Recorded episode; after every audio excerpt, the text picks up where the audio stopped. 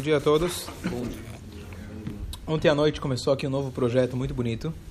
E uma das coisas que a gente está procurando aqui na nova sinagoga, com nosso nosso quadro de funcionários limitado, dois rabinos, então a gente está procurando parcerias, parceria no sentido espiritual, nada de nada de monetário, mas a gente trazer para cá outros projetos que já existem. Então, logo no início que a gente abriu, a gente trouxe para cá o JLI, que é um né, programa internacional que existe. Então, Rabino Stametz da Shurim aqui. Outros, uh, morar Sheila Barzilai, Rabanit Sheila Barzilai começou da Shurim aqui. E simplesmente a gente cede o espaço e a gente traz mais gente aqui para dentro de casa. Então, essa semana começou, Rabino Malovani entrar em contato com ele. Então, o projeto Nekudá, ontem à noite. Nekudá, na verdade, é um novo nome para o novo nome para o projeto Kiruv, muito conhecido, que o pessoal vem, os jovens universitários vêm aqui participam de Shurim, eles ganham uma ajuda, bolsa de estudos para pagar a faculdade, o que for, ou para pagar a balada, não sei, cada um usa como, usa como quer. Então, eles contataram a gente, então a gente abriu espaço para eles e ainda eles é, deram, na verdade, a gente fez questão de a gente, nós rabinos podemos também de vez em quando dar aula para os meninos, que a ideia realmente é trazer eles para né, participar aqui, fazer parte, entrar para dentro de casa, né? Não só vir para comer sushi, mas também para oferecer o sushi para a gente também, né? Porque, senão não vale a pena, né? Não sei que alguém me mostrou aquele. Eu tenho um negócio novo no Facebook, os memes da comunidade. Não sei se quem está participando. Você você está dentro, né? Tem, a, tem a, uma foto do sinagoga com sushi, sinagoga sem sushi. Na sinagoga com sushi, você vê uma foto lá, milhares de pessoas lá dançando. É uma coisa assim absurda. Sinagoga sem sushi tem uma foto de um salão assim vazio. o pessoal se identificou bastante. Mas, é, então ontem só foi a introdução, eu tive o prazer, o mérito de tinha 16 pessoas lá é, participando, então tive a honra, na verdade, de poder estar participando desse projeto muito bonito que já há muitos anos é, incentivam jovens, ele tem toda a programação que depois saem daqui vão para Israel, vão para Shareidat, Sharebiná, uma coisa muito, um projeto muito completo. Então, é, como ontem era só a introdução, então ficou, cada um se apresentou, tarará, Aí tinha um rabino, outro rabino que estava dando aula, que teoricamente ia dar aula, e falou, olha pessoal, não, eu vi que vocês já estão mais, muitos já estão, né, já frequentaram vários projetos aí da comunidade, porque esses daí essa turma vai onde tem sushi, sabe como que é, né? Hoje tem aqui, amanhã tem lá, aqui paga a faculdade, lá paga o sushi, lá paga a viagem para Israel. Piranha farejando uma gota de sangue, assim, contar quilômetros. Piranha farejando uma gota de sangue. É, Na verdade, os judeus... É, farejando sushi, né? No fundo, no fundo, no fundo, estão procurando o Torá. O sushi, etc., só são incentivos para eles. É então, como aí o Rabino falou, a, a aula que eu preparei já, vi que vocês já estão...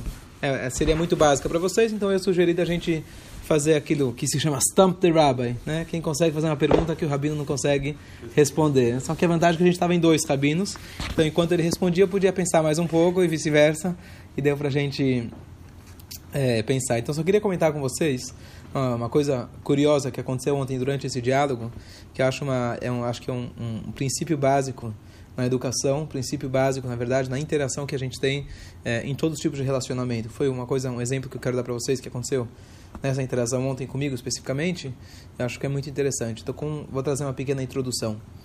É, há muitos anos, é, eu escuto o Shurim, já antes de ter ainda podcast, eu, assim, eu percebi que eu tenho uma facilidade muito, mais, muito maior de absorver ouvindo do que lendo.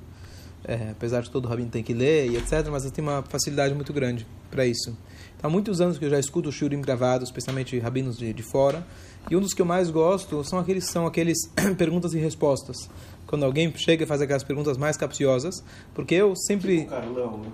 eu sempre eu sempre tive, na verdade, Baruch Hashem, interação com pessoas é, não só pessoas né, que frequentam a sinagoga, mas assim, desde moleque de 10, 11 anos de idade, eu saía aí nas ruas, colocar tefilim para as pessoas, então sempre queria estar pronto com as respostas. Onde estava Deus no holocausto? É, não vou colocar tefilim que não acredita em Deus. Então você tem que ser, sempre, sempre queria ter na, na manga, né?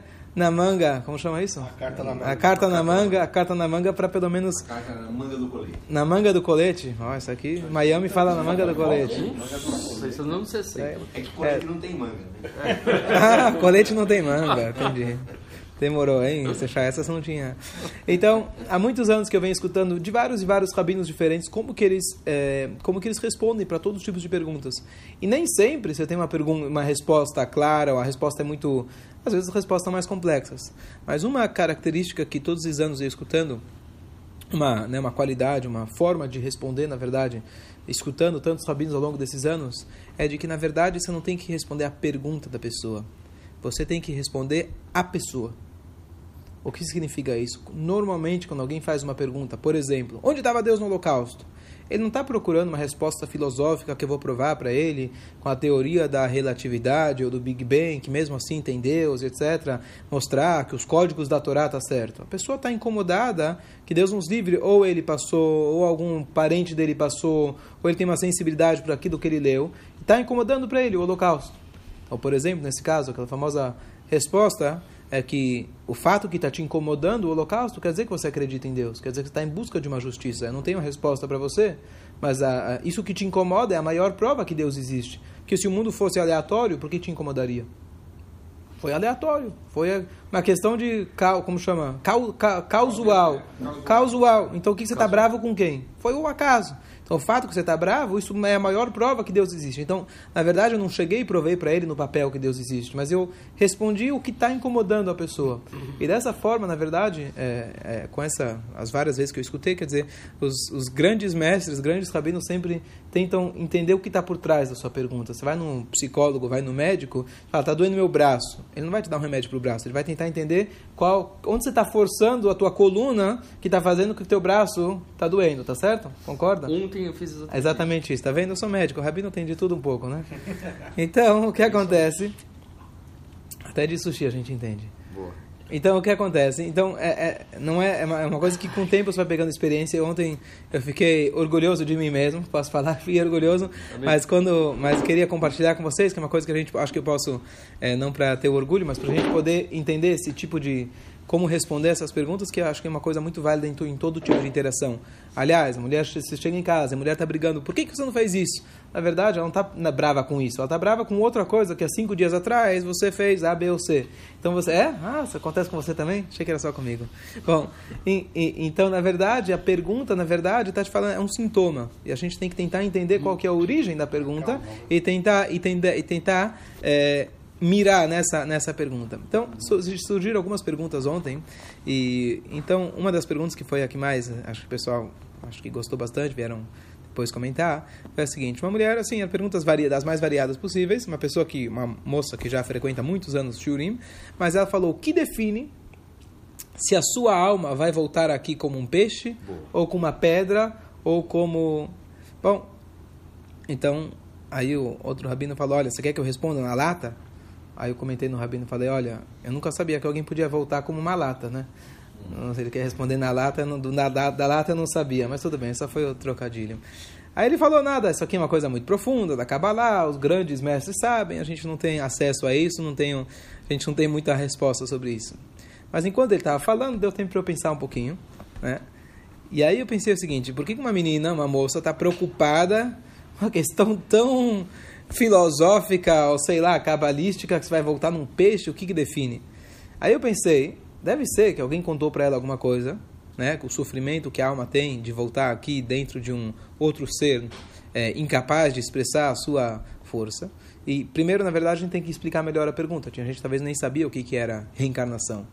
É, mas eu fiquei pensando, o que está incomodando ela? Deve ser que ela está com medo que algum dia ela vai voltar aqui numa numa pedra ou num peixe, o que, que ela está preocupada? Qual que é a definição? Ela deve estar preocupada dela acabar caindo nessa. Como é que ela vai voltar, né? Como que ela vai voltar? Ou ela ouviu um shiur também. Ouviu algum shiur, alguma coisa que despertou a curiosidade dela. Então, olha, eu vou falar o que eu falei para ela. Primeira coisa, expliquei o que é reencarnação em poucas palavras. Muitos goim perguntam se o judaísmo... Ah, o judaísmo não acredita em reencarnação, né? Muitas vezes pessoas acham que a gente não acredita. Por quê? Porque muitas vezes eles, por algum motivo, eles é, conectam a reencarnação com a volta do JC.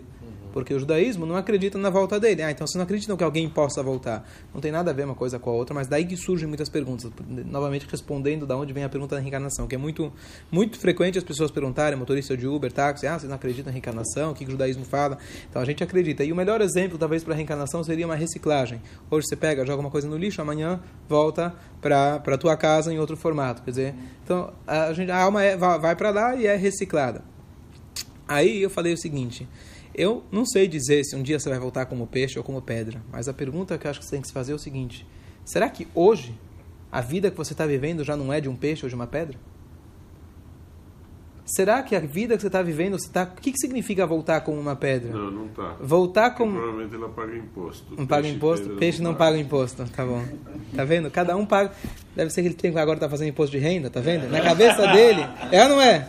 Tá fazendo imposto de renda, tá preocupado com imposto. Cada um fala aquilo que ele tá pensando. Como leão. É, vai voltar como leão, boa, escolha. Volta como leão, escolha. Ó, Cláudio, escolha, matou. Então, ou com uma malha, né? Volta com uma malha, malha bem fininha. Malha fina. Tá preocupado com a malha, né? Volta com uma restituição. Restituição, opa. Gorda. Então, é, então, na verdade, então, qual que é o sofrimento? Qual que é a ideia de uma pessoa, Deus nos livre, ter que se reciclar numa pedra? Imagina você como um ser humano. Eu não, eu não, eu não sei exatamente o que significa isso, mas eu me imagino lá preso lá dentro da pedra, está querendo sair, querendo falar e você não tem as condições.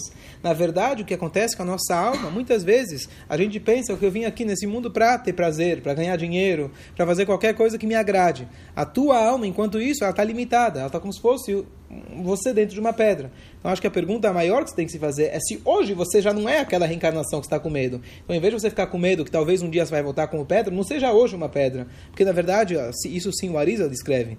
Aquela, aquela questão de que é, qual é a mitzvah, para qual mitzvah você veio, que mitzvah que você veio fazer aqui nesse mundo. Óbvio, Deus deu 613, tenta fazer tudo que você pode, tudo que dá para fazer. Mas aquela que é a mais difícil para você, muito possível, muito provável que aquela mitzvah para a qual você veio. Então, a mesma ideia, o que vai fazer com que alguém volte como um peixe ou como uma pedra, ou o que for? Se você viver uma vida de pedra, imagino eu que você vai voltar como uma pedra.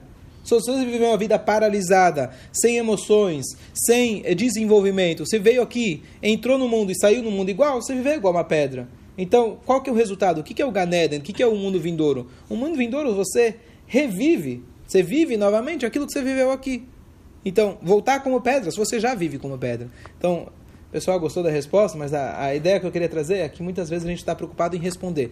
Não, está escrito nos livros que se você fez aquela mitzvah, ou não deixou de fazer aquela mitzvah, você vai voltar como peixe, ou como pedra, ou como não sei o quê. Tá certo? Mas a ideia, acho que a pergunta dela não era muito essa. A pergunta dela estava incomodando ela, como que ela voltaria. E eu mostrei para ela que esquece como você vai voltar. Pensa no hoje. A mesma coisa, estou dando, dando um outro exemplo. Os jovens, uma das primeiras perguntas quando você faz um show para uma turma nova, é, judaísmo acredita em alienígena? Judaísmo, eu sei que as pessoas. Alienígena, tá certo? O ET, outros, é, outras galáxias, não sei o quê. É, e eu falo que, na verdade, por que alguém está tão preocupado com alienígena? Número um, normalmente é uma pessoa que ainda não trabalha, não tem faculdade, porque o cara tem tempo para pensar na alienígena, tá certo? Sim ou não? Não, não, Não? é curiosidade. Tá. Assim, mas quando está incomodando ele mesmo. Por exemplo, procura no, no. Então, então só, só para concluir, então existe, obviamente, existe a curiosidade, mas quando alguém fica obsessed, como fala, fica obcecado por É, alguma obceca- coisa, é, é. o cara sempre bate na mesma tecla, tem alguma coisa do alienígena que tá, ou que tá tendo, tá tendo é, pesadelo com o alienígena, ou que às vezes a pessoa quer fugir da realidade. Então eu sempre falo, ao invés de você passar uma vida procurando o que, que tem lá fora, tá certo? Você sabe que hoje ainda quase não se veste mais para o homem para a lua, que se vestiu tanto naquela guerra entre Estados Unidos e Rússia, etc. É, mas hoje se vai bem menos para a Lua. Porque foram até lá e viram que não tinha nada. Não Não, trouxeram nem nada para fazer lá. Hoje, hoje, hoje é o dia, né? De Israel, a nave de Israel. Ah, já partir para para Não, chegar? Já partiu? Como? Não, Já foi? tá para chegar. Tá, tá- Chegar, tá chegar. Ah, pra chegar, pra tá chegar. num momento crucial de que eh, ou, ou vai ser derretido pelo, pelo Sol, porque tá, precisa sair da órbita do Sim. Sol. Eu não entendo muito bem de astro, não sei o quê. Mas Bom, em resumo, então, em resumo, a gente tem que sempre focar, eu acho que na, na pessoa. Quando alguém faz uma pergunta, especialmente quando a pergunta vem de uma emoção, você vê claramente, você tem que tentar buscar o que está por trás da pergunta. Eu só queria dar um exemplo, mas essa é a dica. Fala. O pouco que eu sei de reencarnação, na, na verdade, é a pessoa volta para cá se ele não conseguiu completar a sua missão. Opção número um. Opção número dois, às vezes o próprio fato dela voltar aqui dentro de um outro ser mais baixo do que ele foi na vida anterior é um sofrimento. Às vezes até como se fosse uma, uma palavra não é castigo, mas como se fosse uma retribuição, um reflexo daquilo que ele fez na vida anterior. E inclusive, inclusive por isso você tem inúmeras passagens, histórias mais do passado que hoje a gente não tem mais tanto esse contato, mas do que o Baal Shem Tov foi lá e conseguiu consertar uma alma que estava presa e etc. É, através de uma brachá, através de um kaddish, através de, de alguma coisa assim. Então, essa ideia de você conseguir libertar essas almas. É óbvio que tudo que a gente está falando, a gente usa é, uma linguagem muito materialista. Como você vai falar, uma pedra, uma alma numa pedra, mas na nossa linguagem, pelo menos, é isso que significa, que ela volta aqui dentro de limitada dentro de uma de uma outra realidade, dentro de um outro ser que for. Certo? Agora, só para só trazer a outra a outra pergunta, alguém fala: "Ah, mas por que que não pode misturar? É verdade que pode misturar, na verdade, frango com leite?" Uau. Essa foi a pergunta. Por quê? Porque na Torá, na verdade, proíbe não cozinharás o Cabrito. cabrito no leite de sua mãe. Bezerro. Bezerro, bezerro, Bezerro com leite de sua mãe. bezerro, com, com o leite de sua mãe, tá certo? É, bezerro. Com o leite de sua mãe. Então, a pergunta é, porque frango com leite, na verdade, é miderabanada, dos sábios. Então, a pergunta é, a pergunta é se eu só posso fazer um Mac, é, um Mac frango, né? Não, estrogonofe de frango. Como chama? Mac Chicken. Desculpa Mac que eu- desculpa- Cheese, cheese Mac Chicken. Cheese Mac Chicken. Desculpa que eu não estou familiarizado né, ainda com esses... Estrogonofe de frango. É, estrogonofe de frango também. Essa era a pergunta. Então, a, a resposta básica dada é que é um, uma... O, o, o, outro rabino que deu aula fala uma coisa curiosa, ele é, ele é engenheiro mecânico, alguma coisa assim, mas deu exemplo que nas grandes indústrias, nas grandes fábricas, você tem, sempre tem um centro de da onde sai toda a eletricidade para uma fábrica, e o tamanho disso às vezes é o tamanho de uma casa, de um prédio. E se você chegar perto, toca lá, é super alta tensão, quer dizer, você é eletrocutado, morre na hora. Então, basicamente, o que você faz? Você isola aquela parte. Da mesma ideia, se a gente entendesse o que significa uma mitzvah, uma verá, quanto isso é prejudicial para a sua alma ou benefício para a sua alma, então os Kachamim foram lá e isolaram determinadas coisas. Essa é a resposta clássica. Mas aí, eu fui um pouco mais fundo, quer dizer, o que está incomodando ela? Provavelmente alguém ofereceu para ela, né, um mac chicken, né? O que está incomodando ela? Por que, que os sábios, né? Por que, que os sábios colocam tanta coisa, tanta dificuldade? Já chega o que está escrito na Torá, não precisa dos sábios. Essa, na verdade, é a pergunta, tá certo? É, assim que eu imaginei o que ela estava pensando. Porque não é só o frango. Tem 100, 100 mil coisas que os sábios proibiram. Teoricamente, você vai olhar notar, não teria esse problema. Então eu falei para ela o seguinte: vamos, vamos imagin- imaginar o seguinte cenário. Você vai ter uma conversa com Deus, tá? Conversa com Deus diretamente. Fala, Deus, fala, fala sério, vai, tira os rabinos, tira os rabinos de lado, tira esse pessoal aí. Você deixa comer, vai. Você, você não se incomoda que eu como frango com leite, vai. O que, que você acha que Deus vai te responder? Você acha que vai falar sim, me incomodo ou não me incomodo? O que, que você acha que é Deus, diretamente? O que, que você acha? Sim não muda nada. Hã? Sim não Me muda dá um nada. pedaço. Me dá um pedaço. Opa, boa, escolha. Escolha, boa. Me dá um pedaço é boa. Então, ela não sabia responder. Mas aí eu falei o seguinte: muita gente fala, bom, muita gente fala, não, eu só faço o que está escrito. Tá? A Torá está escrito preto no branco, eu faço. Se não está, eu não faço. Outros falam, não, eu faço os 10 mandamentos. Os 10 mandamentos eu faço. Aí eu falo para a pessoa, né? Quais são os 10 mandamentos? Ah, não matar, não roubar, acreditar em Deus. que mais? Ah, acho que é isso, né? É, você falou, falou uns três, né? Você sabia que Shabat faz parte? Ah, não, não, então, então nove, né? Então já é nove. Respeitar, não, não é dos cachê, não é Não, dos dez. Respeitar os Respeitar os pais, é, então oito, né? Então eu falo, não é múltipla escolha, né? Não são dez mandamentos, você escolhe qual você quer, faz Ah, prova de múltipla escolha, você escolhe uns três, quatro. Não é por aí, tá certo? Naquele cara que fala que faz o que está escrito, nem, nem o que está escrito ele sabe. Eu quero saber aqui quem sabe os dez mandamentos de cor. Tá certo? Acho que, acho que o pessoal não sabe, tá certo? Então o que acontece? Então o que acontece? Isso é número um. Mas número dois, a ideia é o seguinte. Olha, se fosse para seguinte, eu deveria com um checklist aqui no braço. É claro, seria fácil, tá certo? A gente tem o checklist, a gente faz 10 voltas do Tfilin. Tem três aqui, o total são 10. Ah, boa. Tá certo? Já tem o checklist, tá até marcado aí pra você. Você viu? Já tá marcado. Então, o que acontece? É, então, na verdade, o que, o, o que falta entender não é o frango com leite, mas o que falta compreensão Peixe é com essa. leite. Peixe com leite é uma boa, muito. Pergunta melhor ainda. É, Pergunta é melhor gostoso. ainda. É mais gostoso? Depende Cream cheese, cream cheese and Mac- lox. Macfish. Macfish, Macfish. É bom. Eu vou te dar um, vou só te dar um, um- um- Tem gente que uma, come, tem gente que não. uma dica. tem- Tudo que começa com Mac já não é kasher, tá? Não, não, não entra lá naquele lugar que não, não vale a pena. A não ser quando Independente. eles fazem. eu acho. É, não sei quando eles cacherizam. enfim, Aí fica né? já não é mais nada, né? Mas nem mamek nem nada. É gefilte fish com herring, com- já não tá mais, é, já não tem mais a mesma, o mesmo impacto. Você viu o filme Qual deles? do cara do Mac? Não. Não? Vale a pena. O que é o cara que fundou o The McDonald's? Founder. É? É, Bom, a gente vai fazer aqui, depois Justiça Olha, vamos fazer o The Você Founder. pode assistir com a garotada e discutir. É? Tá bom, bom tá no Netflix? de- Netflix? Bom, me manda aí depois o link. Vamos. The Founder. The Founder, tá bom. Ok, em resumo, então o que incomoda às vezes a pessoa, a, que, que, que imagina, essa menina já frequenta também aulas há muitos anos, e ela já entende, para ela perguntar essa questão do leite com a carne, quer dizer, já sabe da carne com leite, já sabe do frango, já sabe o que é banana. Então o que incomoda muitas vezes, quando você começa a levar o judaísmo mais a sério, começa a entender mais, fala, bom, podia merecer um desconto, vai, é tanta coisa, dá um desconto aí. Essa, na verdade, imagino eu, o que ela estava perguntando no fundo.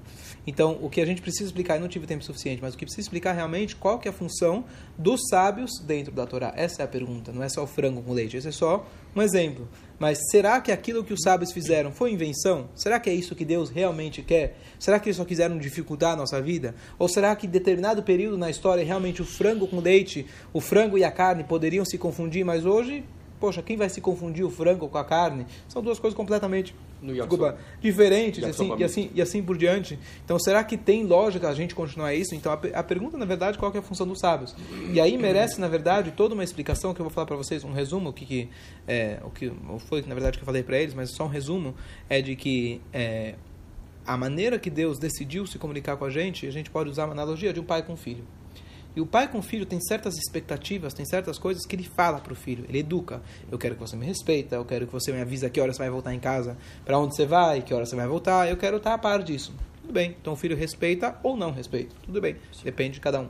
Agora, tem uma outra situação, que é coisas que o pai não fala, mas ele dá dicas para o filho. Nas entrelinhas, Dá ele dá a entender.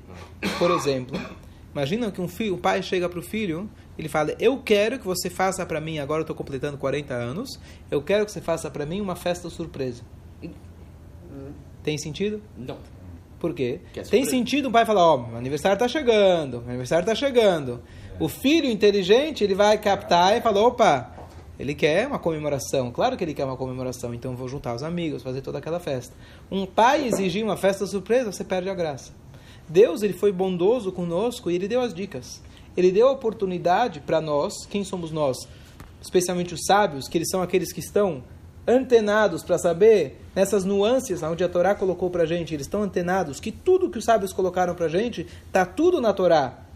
Talvez você não consiga enxergar, mas eles te apontam. Tá aqui uma dica da Torá, nessa letra a mais, nessa letra a menos, e nessa conjunção, e nessa, nesse assunto. Você vê claramente, está tudo lá.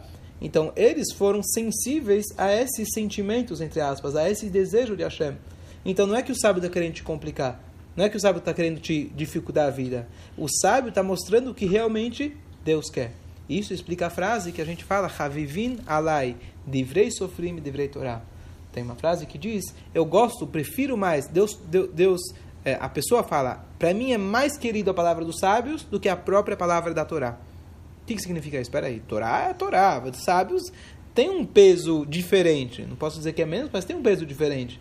Mas a resposta é, às vezes você tem um filho que ele não respeita o pai no dia a dia, ele não é aquele cara mais certinho. Mas quando você fala para ele preparar uma festa surpresa para o pai, que o pai vai ficar felicíssimo, ele vai se dedicar um ano inteiro para fazer aquela festa para o pai. Então existe um conceito de aquilo que Deus deixou, indica para gente, a gente tem um carinho a mais por isso. Então essa é a questão da carne com leite, ou frango, frango com leite, ou todas as outras proibições dos sábios. Não é que eles estão querendo dificu- dificultar mais, mas pelo contrário, eles estão querendo dar para a gente um acesso mais profundo com a Kadosh Baruch. Certo? Agora vocês podem fazer as perguntas, Sim, então, aproveitando. eles, eles sempre Rabino tá atuavam sob respondendo inspiração tudo. divina, Que? não é? Sempre houve uma inspiração divina. Para eles escreverem, para eles ordenarem.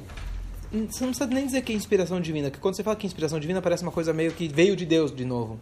Não, Deus deu as diretrizes de como você analisar a Torá.